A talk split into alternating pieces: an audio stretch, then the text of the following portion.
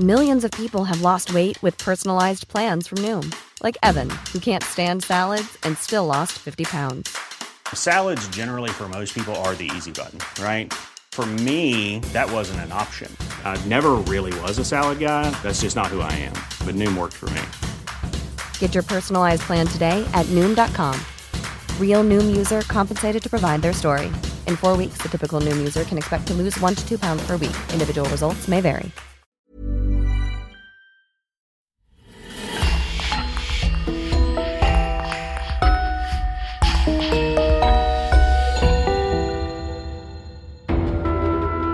Bonjour et bienvenue pour une nouvelle affaire criminelle. Un grand merci à nos abonnés VIP sur lecoinducrime.com.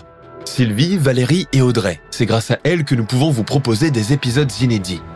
N'oubliez pas que vous pouvez aussi simplement et rapidement débloquer des dizaines d'épisodes inédits en vous abonnant directement sur Apple Podcast. C'est important pour nous car, comme vous le savez, le coin du crime survit à 100% grâce à nos auditeurs. On vous remercie donc infiniment et on commence. Quand Marie Leroux quitte sa Suisse natale pour s'embarquer pour l'Angleterre, c'est avec la ferme résolution d'épouser un homme riche et vivre dans l'opulence. Quand son chemin croise celui de Frédéric Manning, ni l'un ni l'autre ne savent que leur destin sera scellé à jamais par un pacte diabolique. Je vous propose de découvrir avec moi l'affaire très controversée que les journaux britanniques ont surnommée à l'époque The Bermondsey Aurore, et qui marque l'avant-dernière affaire de notre série des crimes en Angleterre victorienne.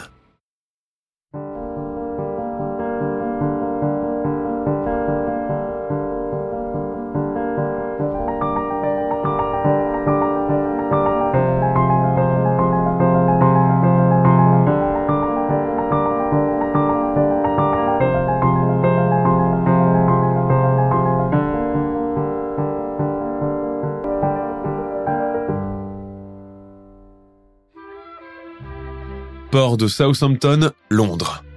Le navire le Dunkerque, en provenance de Calais, vient tout juste de débarquer à Southampton en cette matinée grise du 2 novembre 1840. À bord, les passagers, originaires de France pour la plupart, attrapent leur mal et s'acheminent vers le débarcadère, quai numéro 7.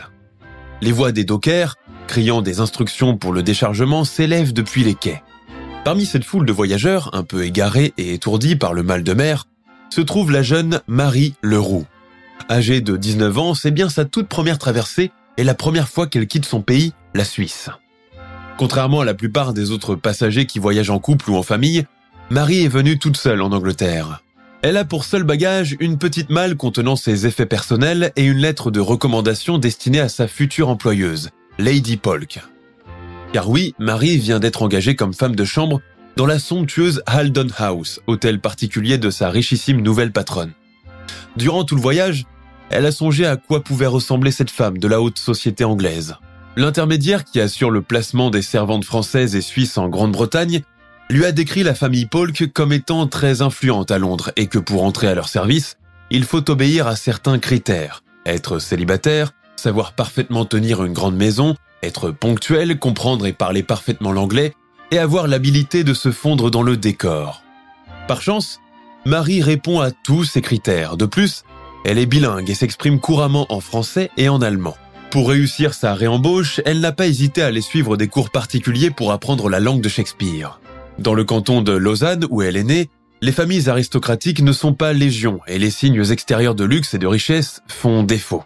Dans sa famille, d'origine modeste, on a toujours appris à ne pas jeter le moindre crouton de pain. Il faut dire que l'austère foi luthérienne a beaucoup d'ascendant sur la vie quotidienne. La population suisse du 19e siècle est besogneuse, économe, peu portée sur les plaisirs de la vie.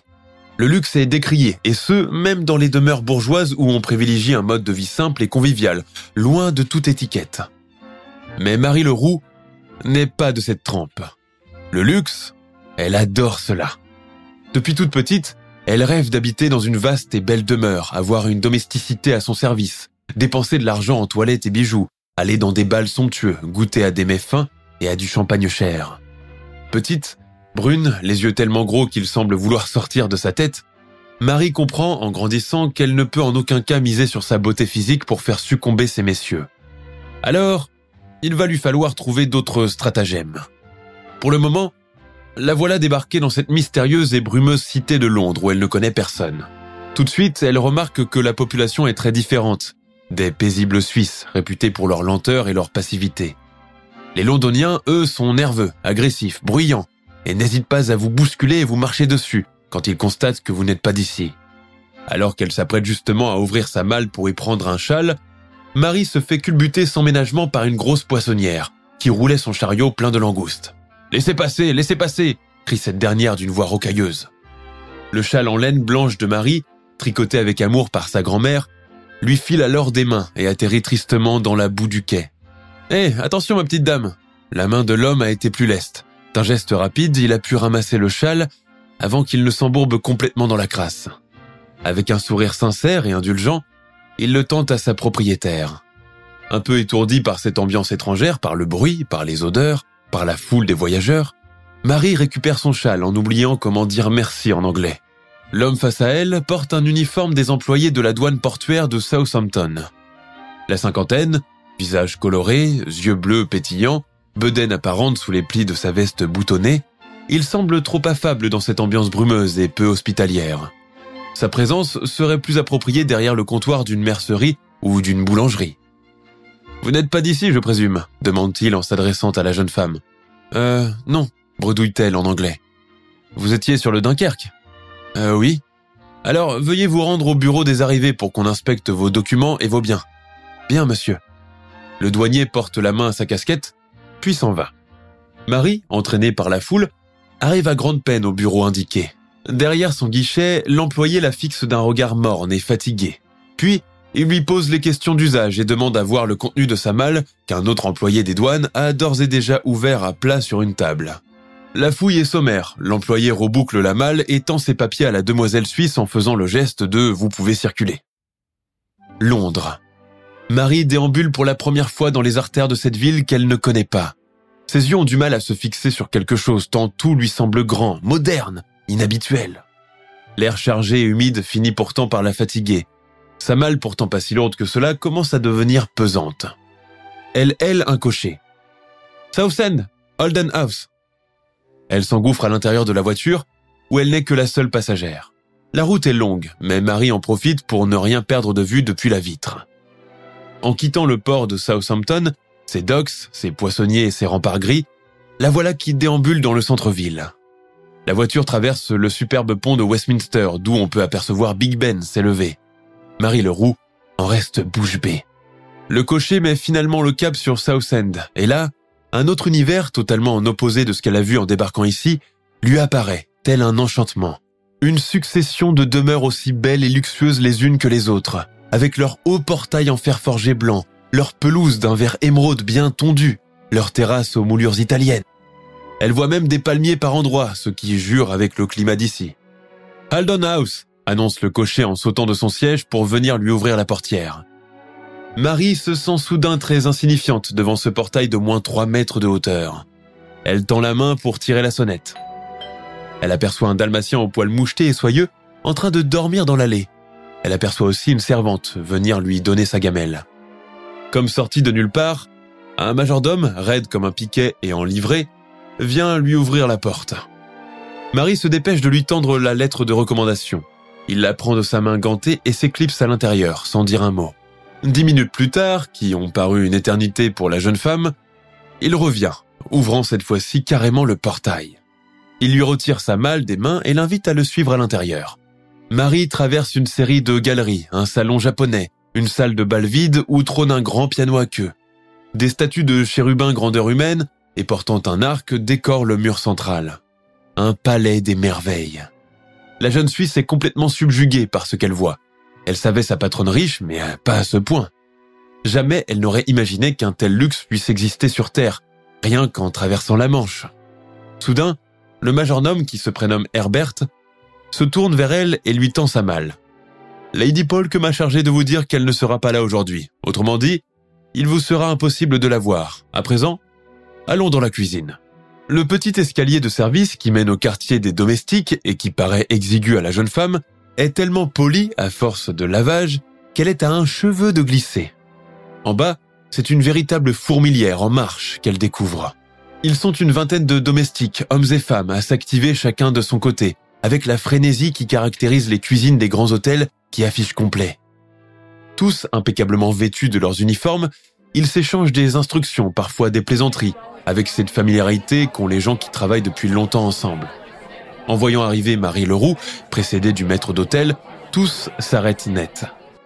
Ce dernier se racle la gorge et l'annonce. Voici Miss Marie Leroux, qui arrive de Suisse. Elle sera dorénavant femme de chambre de Milady. Janet, veuillez lui montrer sa chambre. Le soir venu, cette même armée de domestiques se retrouve autour de la table centrale de la cuisine pour dîner. Marie, assise à la gauche du majordome qui l'a accueillie, ne dit pas un mot et se contente de manger sa soupe à petite lampée. Alors comme ça, vous venez de Lausanne? demande l'intendant en chef, un petit brun rondouillard, à face de pomme rouge. Oui, monsieur, répond-elle d'une petite voix. Cela doit être bien charmant, les Pyrénées, renchérit une femme de chambre, une blonde à l'air pincé. Les Pyrénées sont en France, Hélène, voyons. Lausanne, c'est en Suisse, corrige l'intendant qui semble en connaître plus que les autres. Les autres se mettent à ricaner. Marie redoute la prochaine question. Cela doit être bien joli là-bas. Oui, monsieur. Le climat est juste épouvantable chez nous.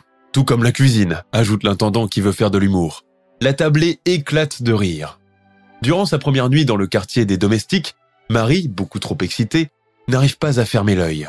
Elle partage sa chambrée avec deux autres servantes, une écossaise, Sina Murray, et une anglaise, Hélène. Travailler dans une aussi belle demeure que Haldon House n'est pas de tout repos. Les domestiques sont rodés à un emploi du temps précis, comme du papier à musique, et exécutent chacun leurs tâches avec une précision redoutable, sous la surveillance accrue du majordome Herbert et de la femme de charge, Miss Pym. Lady Polk, une aristocrate vieillissante, pincée, osseuse et grise, fait pourtant une grande impression sur Marie, qui doit l'assister tous les jours pour sa toilette et sa coiffure. Elle la trouve très distinguée. La maîtresse des lieux passe ses hivers à Londres et ses étés dans la station thermale de Bath, où elle possède une résidence secondaire et une autre équipe de domestiques. Mais les déplacements commencent à la fatiguer. Veuve, mère d'un enfant unique décédé il y a longtemps, elle vit seule dans son hôtel particulier avec pour toute compagnie son dalmatien, Sir John, et les quelques invités hebdomadaires qui viennent dîner et jouer une partie de dame de pique. Tous les matins, à 8 heures précises, Marie doit préparer sa bassine d'eau savonneuse à Lady Polk. Elle y ajoute de l'essence de rose et de lavande. Par la suite, elle lui apporte les bijoux à choisir pour la journée et ceux à porter le soir. Elle l'aide ensuite à enfiler son corset, ses jupons, ses bas, sa toilette, puis lui lasse ses bottines. Le chien, curieux, est joueur sur les talons. Sir John, méchant méchant, s'exclame alors Lady Polk avec le même ton doux employé pour les bébés. Malgré des horaires de travail à rallonge et une maîtresse exigeante, Marie s'habitue vite à sa nouvelle vie et commence même à l'apprécier. À présent, elle discute joyeusement au moment du dîner, faisant même rire aux éclats l'intendant à face de pomme rouge et dérider le majordome Herbert qui ne sourit pourtant jamais. Son statut d'étrangère lui confère une part d'exotisme et certains, la prenant pour une Française, donc quelqu'un de très distingué, se mettent à l'appeler Mademoiselle Marie. Sous ses dehors de fille simple et sans malice, Marie sait pourtant ce qu'elle veut. L'une de ses priorités depuis son arrivée en Angleterre est de mettre le grappin sur un homme, idéalement riche. La domesticité masculine de Haldon House ne l'impressionne pas, bien qu'elle compte beaucoup de célibataires. L'intendant, Roger, a des airs efféminés. Les serviteurs Edward et Macy sont insignifiants et ennuyeux. Le cocher, Christopher, est un ivrogne notoire. Le choix est donc limité. Et puis, ils sont tous pauvres. Il faut dire cependant que les gens de maison, comme on les appelle à cette époque, jouissent d'un mode de vie confortable par rapport à leurs pères, qui ont des professions beaucoup moins privilégiées. Si les patrons sont indulgents, comme Lady Polk, les domestiques reçoivent des gages conséquentes, mangent bien, portent des uniformes propres et repassés, dorment dans des lits moelleux et profitent de tout le confort dans la maison où ils travaillent. Mais Marie ne veut pas être femme de chambre pour le restant de ses jours. L'idée de vivre dans la pauvreté et le besoin la rebute au plus haut point. À mesure que les mois passent, son obsession devient de plus en plus évidente. Au contact de sa richissime employeuse, elle a développé un goût immodéré pour les choses luxueuses, pour les belles toilettes, les pièces bien chauffées, les sols recouverts de tapis et le linge fraîchement parfumé et plié soigneusement dans les armoires par ordre de taille et d'usage. C'est ainsi qu'elle devra vivre, ou rien. Et cette idée ne l'abandonne plus. Un matin de mai 1843, elle prend la calèche pour se rendre au port de Southampton afin de récupérer une commode en noyer envoyée depuis la Suisse par son père. Alors qu'elle attend le déchargement du paquebot, son regard croise un visage familier. Elle pensait avoir oublié cet homme, venu ramasser son châle jeté dans la boue durant cette matinée grise, déjà trois années plus tôt. L'employé des douanes, qui l'a reconnu aussi, s'approche d'elle. Eh bien, Miss, nous voilà destinés à nous rencontrer encore. Marie rougit sur le coup, détourne la tête, mais l'homme, qui a l'air bien hardi, poursuit. Venez, venez vous asseoir à l'écart, je m'occupe de votre bagage. Elle s'exécute, bien contente d'avoir toute son attention. La commode, dépareillée pour les besoins du transport, est arrivée dans deux caissons. L'homme donne l'ordre de la décharger et de la conduire au dépôt. Puis, il allume une cigarette, s'excuse de la fumer et propose à Marie de prendre une tasse de thé. Mais j'oublie toutes mes bonnes manières. Patrick O'Connor, pour vous servir. La discussion se poursuit dans les bureaux de la douane. Malgré le bruit environnant, Marie a l'impression d'être seule en compagnie de ce monsieur. Avec son œil aguerri de chasseuse de Marie, la femme de chambre l'observe à la dérobée. Lui, flatté d'avoir de l'attention féminine, se rengorge. Patrick O'Connor a 50 ans. Il est célibataire, il est irlandais et vit à Londres depuis bientôt 20 ans. Malgré un léger embonpoint, dû notamment à une consommation exagérée de bière maltais, il est bien de sa personne et porte encore les vestiges d'une ancienne beauté. Ses yeux d'un bleu limpide donnent à sa figure rose et bouffle une certaine tendresse câline. Marie doit bien se rendre à l'évidence. Elle est séduite. Le écart d'âge est grand, mais cela est sans importance. Monsieur O'Connor semble aussi intéressé qu'elle.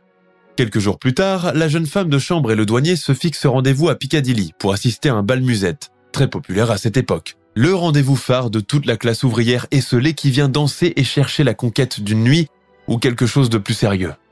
Marie Leroux danse avec son nouvel ami, boit des chopes de bière, commence à se sentir à l'aise, à rire et à jouer de son charme. Toutefois, même si l'un comme l'autre ressentent le besoin de se séduire mutuellement, ils préfèrent garder cette relation au stade de l'amitié affectueuse. À mesure que les jours passent, la relation commence toutefois à se consolider, leur rendez-vous à devenir de plus en plus fréquent. Patrick O'Connor commence à aborder des sujets plus sérieux avec son ami. Il parle de sa jeunesse, de sa famille en Irlande, de ses possessions, Oh, il n'est pas richissime, mais possède suffisamment de biens pour vivre à l'abri du besoin pour le restant de ses jours. Il possède surtout des actions ferroviaires à l'étranger et est prêteur sur gage à ses heures perdues. Marie est fascinée par son récit. Bien qu'elle ne veut pas se l'avouer, elle est amoureuse.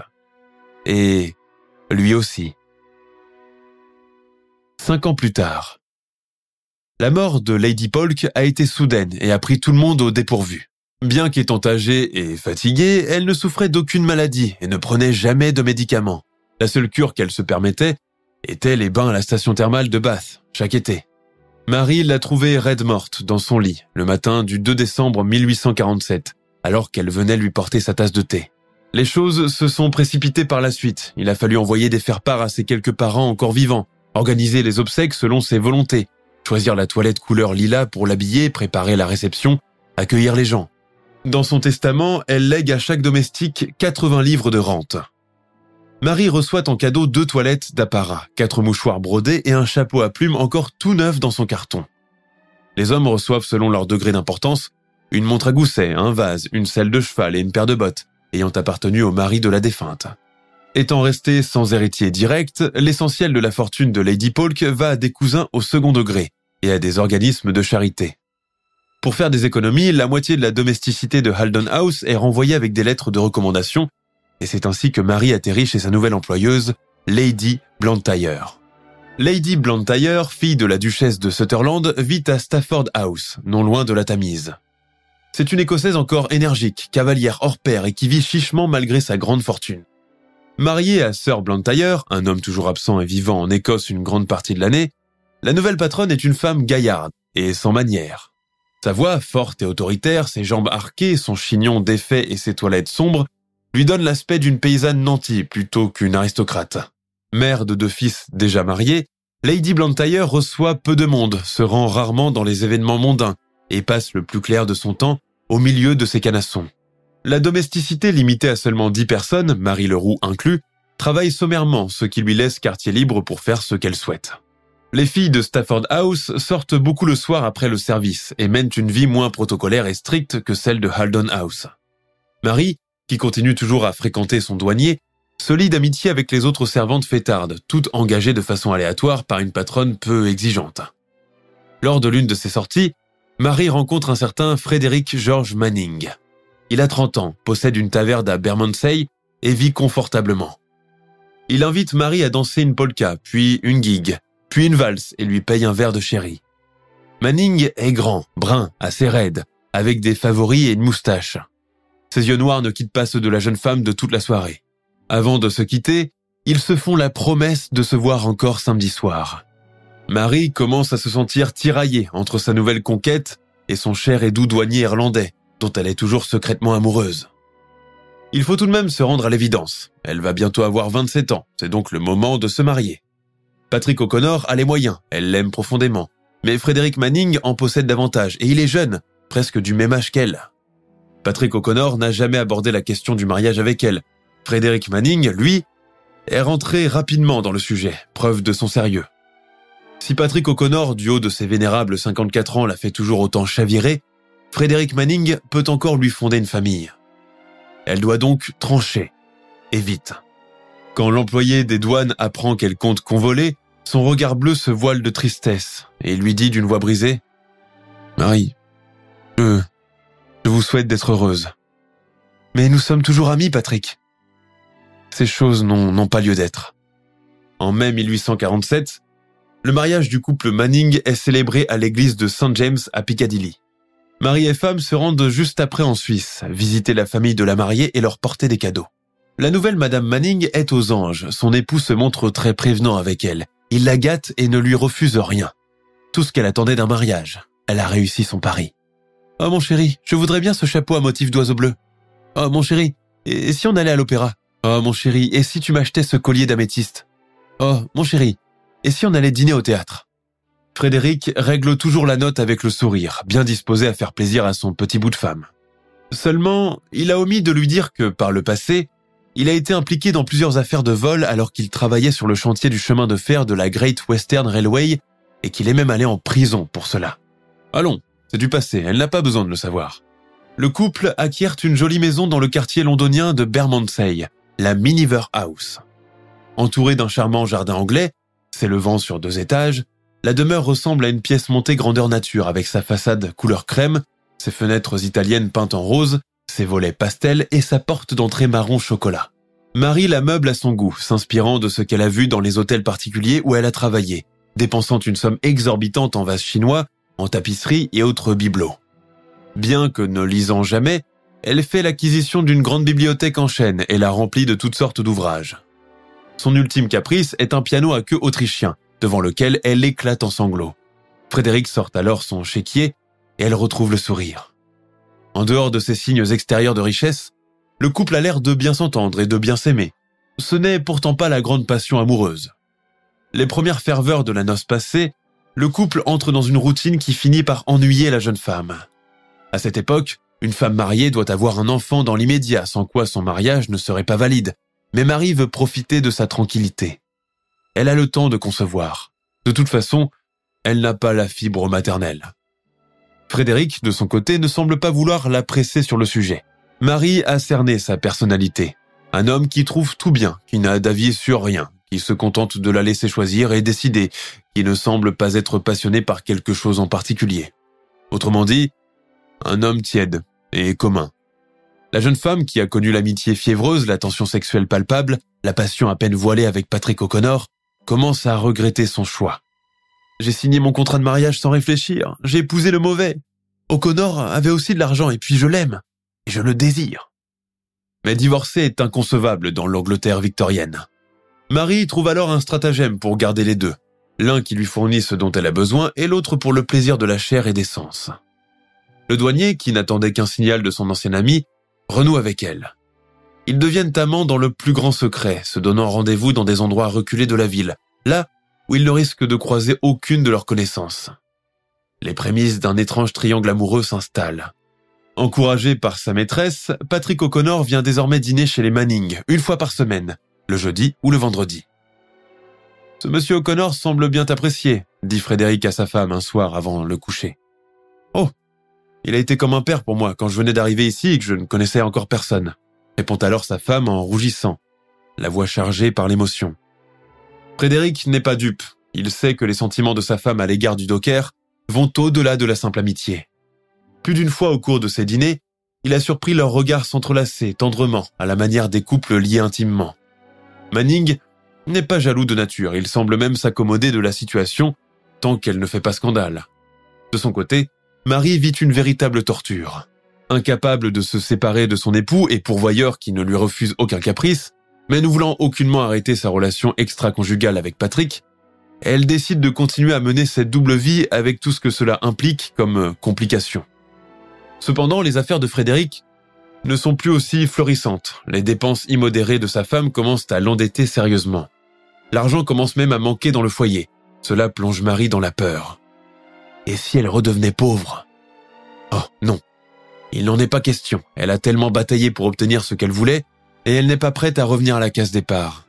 Les attaques acerbes et les reproches envers son époux commencent à pleuvoir. J'ai déjà porté cette toilette lors du mariage de ta sœur. Impossible que je porte la même chose pour le baptême de ta nièce. Que diront les gens? Il me faut absolument une nouvelle robe et un nouveau chapeau. Bientôt, pourtant, Manning n'est plus en mesure de lui acheter ce qu'elle veut. Un jeudi soir, lors du dîner avec leur ami O'Connor, le couple Manning apprend tétanisé qu'il va bientôt hériter d'une grande fortune. Un legs d'une tente à Dublin, une propriété de 20 hectares sans compter un haras. Laissez-moi juste arranger quelques affaires et je vous y invite avec joie. C'en est trop pour Marie. Non seulement elle a raté l'occasion d'épouser son Irlandais bien-aimé, mais elle passe même à présent à côté d'un héritage considérable, une propriété terrienne. Elle rumine la chose, y dédie toutes ses journées, faisant même des calculs et des estimations. Il pourra facilement la revendre à 80 000 ou, ou 90 000 livres, mais c'est une fortune, un véritable magot. Elle en perd le sommeil et bientôt même l'appétit. Pire, elle se prend même à jalouser son amant, pourtant toujours autant amoureux d'elle, et qui se présente à chaque dîner avec un énorme bouquet de fleurs et un paquet de chocolat praliné. L'héritage de Patrick O'Connor devient l'obsession de sa maîtresse. Bien sûr, elle pourra toujours se faire prêter de l'argent, partir passer quelques jours tout frais payés, mais cela ne sera jamais comme quelque chose que l'on possède vraiment. Au cours de l'un de ses rendez-vous amoureux, son amant lui annonce, la figure rouge de plaisir et les yeux brillants, Ça y est, j'ai conclu la vente de cette propriété en Irlande. Vraiment? répond-elle en retenant son souffle. Oui. Et devine quoi? J'ai acheté deux nouvelles actions ferroviaires avec des intérêts très avantageux. À nous la belle vie Dis-moi, cela te dirait d'aller passer quelques jours en Italie voir le soleil? Mais Marie pense déjà à autre chose. Absorbée par ses pensées, elle n'écoute même plus son amoureux évoquer leur futur voyage. La nuit, dans le lit conjugal, elle élabore son plan. Et dans la tête de cette femme, qui avait pourtant tout pour être heureuse, commence à germer une idée diabolique. Assassiner Monsieur O'Connor s'exclame Frédéric, les yeux agrandis par l'horreur. Parfaitement. Et nous mettrons la main sur son argent déclare Marie d'une voix froide et assurée. C'est notre ami, voyons. Sa femme se met à ricaner. Il n'y a plus d'amis qui tiennent. Tu l'as vu comment il se pavane à chaque fois qu'il arrive? Mon héritage par-ci, ma fortune par-là, mes projets, mes voyages. À croire qu'il veut nous faire enrager. Nous a-t-il seulement convié une seule fois chez lui, hein? Jamais de la vie. Frédéric tente de l'apaiser. Voyons, il n'est pas marié et n'a personne pour tenir son ménage. Détrompe-toi, c'est nous qui n'auront bientôt plus rien si on ne réagit pas très vite. Époux pousse un soupir las. Il se tourne vers elle. Et que comptes-tu faire de lui? Écoute, voici mon plan. Nous sommes le 8 août 1849. Depuis quelques jours, Londres est en proie à une vague de canicule. Le ciel continue désespérément à être d'un bleu limpide, sans l'ombre d'un nuage. Dans les ruelles poussiéreuses, les rayons de soleil dardent de toute leur splendeur. Les Londoniens, habitués à se vêtir chaud, n'ont pas tous les moyens de se procurer des habits plus légers. Les maisons sont transformées en de véritables fournaises et les fenêtres restent grandes ouvertes de nuit comme de jour. Le couple Manning ne déroge pas à son habitude et convie son ami Patrick O'Connor à dîner. Le matin même, Marie est envoyée par son mari acheter de la chaux vive et une pelle. Lui, de son côté, s'est procuré un pistolet acheté dans une armurerie une semaine auparavant. Piètre tireur, Frédéric s'est entraîné tous les jours, faisant mine de prendre pour cible quelqu'un. Mais une fois son doigt appuyé sur la gâchette, il s'est senti immobilisé par la peur. Il confie ses inquiétudes à sa femme. J'ai peur de rater mon coup, le jour J. Marie se met en colère, elle se lève, fait les 100 pas dans la chambre, frappe son pied de rage contre le parquet à la façon d'une petite fille gâtée. Au bout d'un moment, elle regarde son époux dans les yeux et déclare d'une voix froide et mesurée « M'en charge le couple a élaboré le plan de son guet-apens quelques semaines plus tôt. L'idée est de recevoir, comme à l'accoutumée, Patrick O'Connor à dîner. À son arrivée, Marie lui dira d'aller se laver les mains pour passer à table. Elle profitera de ce moment d'inattention pour venir par derrière et lui tirer une balle dans le dos. Par la suite, ils conduiront le corps à la cave avant de se rendre au domicile du douanier mettre la main sur l'argent de la vente qu'il garde caché chez lui, comme il l'a révélé à sa maîtresse. Mais le soir venu, O'Connor ne se présente pas seul à Miniver House. Il est accompagné d'un ami. Frédéric fait un rire jaune. Marie devient pâle. Son plan si concisément élaboré vient d'échouer. Il va falloir patienter encore une semaine pour refaire une autre tentative. Entre-temps, Patrick aura largement le temps d'aller placer son argent à la banque. Et là, cela sera trop tard. Mais elle refuse de faire marche arrière. Sur le pas de la porte où elle et son mari raccompagnent leurs hôtes, elle invite encore son amant à dîner le lendemain. Oh, ma chère Marie, j'ai bien peur de vous déranger à force. Laissons cela pour une autre fois, voulez-vous? Elle plante son regard sur lui, capte tendrement son regard, au point de le faire rougir. Insiste, mon cher Patrick, demain, nous serons entre nous pour discuter plus tranquillement. O'Connor lui fait un léger clin d'œil, à peine perceptible. Vous gâtez bien trop le vieil Irlandais exilé que je suis, c'est entendu. Je reviens demain. Bonne nuit, mes chers. Le lendemain, sur les coups de 19 heures, le docker revient à Bermondsey, caché sous une masse de fleurs et une bouteille de brandy à la main. À peine son chapeau enlevé, la maîtresse de maison lui suggère d'aller se laver les mains dans l'évier, car nous allons passer à table sous peu, entre guillemets. Dans la salle à manger, Frédéric Manning, transpirant dans son col de chemise trop étroit, tend silencieusement l'arme à feu chargée à sa femme. Vous auriez une serviette, ma chère Marie? demande alors l'invité. Le moment est venu. Ne bougez pas, je vous l'apporte. Arrivant par derrière, Marie élève l'arme, appuie sans hésiter sur la gâchette et tire une balle dans la nuque de cet homme qu'elle a si profondément aimé dans le passé. Il chavire, s'effondre lourdement sur le plancher, étranglé par le sang qui commence à l'étouffer, tirant désespérément sur sa cravate pour la dénouer, sans y parvenir. Mais il ne meurt pas sur le coup. À cet instant arrive Frédéric, armé d'un pied de biche. Sa femme lui cède alors le passage et va se cacher dans la salle à manger, tandis qu'il s'emploie à achever leur victime en lui fracassant le crâne. Une heure plus tard, le couple transporte difficilement le cadavre ensanglanté de Patrick O'Connor afin de l'enterrer dans une tombe pré-creusée sous les dalles de la cuisine. Puis, les choses s'enchaînent. Le lendemain, Marie file sans tarder à la maison de son ancien amant. Possédant un double de clés, qu'il lui a fourni lors de l'un de leurs rendez-vous galants, elle ouvre doucement la porte, puis monte fouiller de fond en comble la chambre à coucher qu'elle connaît bien. L'argent de la vente de la propriété n'est nulle part. Elle a beau tout retourner dans l'armoire, sortir tout le contenu des tiroirs, il est introuvable. Profondément frustrée, elle finit par abandonner les recherches, mais décide de revenir encore fouiller demain. En quittant les lieux, elle récupère tous les objets de valeur qu'elle peut dissimuler dans un sac, y compris les certificats d'actionnaire de O'Connor. Deux jours plus tard, le couple Manning est surpris par la visite de deux collègues et amis du douanier qui, intrigués par son absence, sont venus le chercher à Miniver House. Il nous a dit qu'il devait venir dîner chez vous dans la soirée du 9 août. Marie, très pâle, répond. Monsieur O'Connor a effectivement dîné en notre compagnie le 8, mais il n'est pas revenu le lendemain. J'ignore où il est en ce moment. Les deux hommes, incapables d'en savoir davantage, s'en vont, laissant le couple en proie à la frayeur et au doute. Je suis certain qu'ils sont de la police, déclare Frédéric d'une voix tremblante. Ils commencent à se jeter la pierre, à se faire des reproches, à s'accuser mutuellement, tels les criminels cernés qui se rejettent la faute. Il leur faut fuir désormais, quitter leur maison et Londres au plus vite.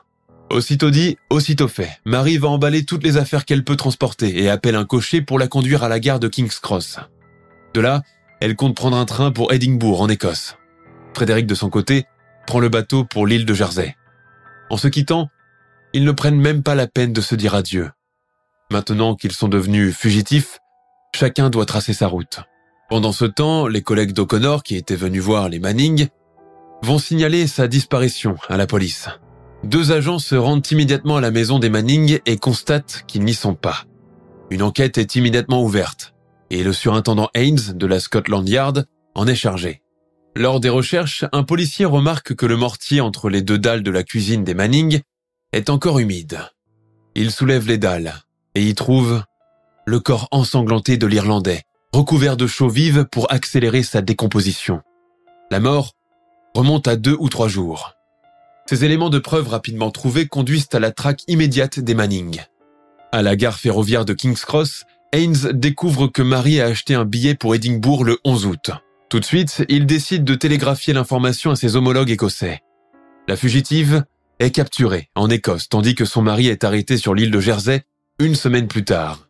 Entre-temps, il avait loué une chambre à St. Lawrence et comptait prendre le bateau pour New York dans deux jours.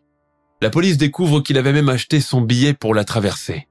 Pendant sa garde à vue, Frédéric Manning avoue que c'est bien sa femme qui a tiré au pistolet sur le douanier O'Connor. Marie, qui nie tout au début, finit par avouer son plan macabre. Le procès du couple Manning s'ouvre à Old Bailey le 25 octobre 1849. Il ne dure que deux jours. Lors des audiences, des preuves accablantes ont été présentées contre eux, notamment des témoignages de témoins oculaires les ayant vus agir de manière suspecte. Un boucher et un métayer ont même aperçu Marie entrer de bon matin dans la maison de O'Connor.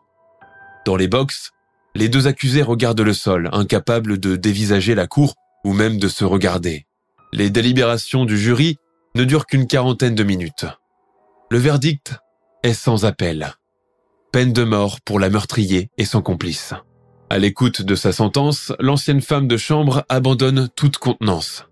Elle fait une crise de nerfs, se débat contre les gardes, veut se projeter hors de son box et traite les Anglais de race mauvaise et perfide. Son mari, lui, ne dit rien, entraîné au loin par deux autres gardes. Le couple se réconcilie peu de temps avant son exécution conjointe. Le 13 novembre 1849, peu après l'aube, la foule commence à affluer autour de la prison de Horsemanger Lane. Plusieurs personnalités de notoriété publique sont venues aussi assister à l'exécution du couple d'assassins, notamment le célèbre romancier Charles Dickens et le nouvelliste américain Herman Melville, qui a même réservé sa place à l'avance afin d'obtenir un siège sur un toit surplombant la potence de la prison. Frédéric George Manning et Marie Leroux sont pendus ensemble sur le toit de la prison à 6 heures précises. Le romancier Charles Dickens restera longtemps ébranlé par cette vision. Le soir même, il écrira ces mots au journal The Daily Mirror. Je crois qu'un spectacle aussi inconvenablement horrible que la méchanceté et la légèreté de l'immense foule rassemblée lors de cette exécution de ce matin ne pourrait être imaginé par aucun homme et ne pourrait être présenté dans aucun pays païen sous le soleil. L'affaire Manning a eu un impact durable sur la conscience publique en Angleterre et est devenue l'une des affaires criminelles les plus célèbres du 19e siècle. Elle a également contribué à renforcer l'opinion publique en faveur de l'abolition de la peine de mort pour les crimes moins graves, bien que l'abolition de la peine de mort en Grande-Bretagne ne soit intervenue que beaucoup plus tard, en 1965 pour les meurtres ordinaires. La motivation principale derrière le crime était de s'approprier les biens de Patrick O'Connor, dans un pur acte de cupidité et d'absence de conscience. Frédéric aurait même avoué avoir été jaloux de O'Connor et de la relation amoureuse qu'il entretenait avec sa femme. L'affaire a été largement médiatisée à l'époque et est devenue célèbre en raison de sa nature sensationnelle, passionnelle et énigmatique.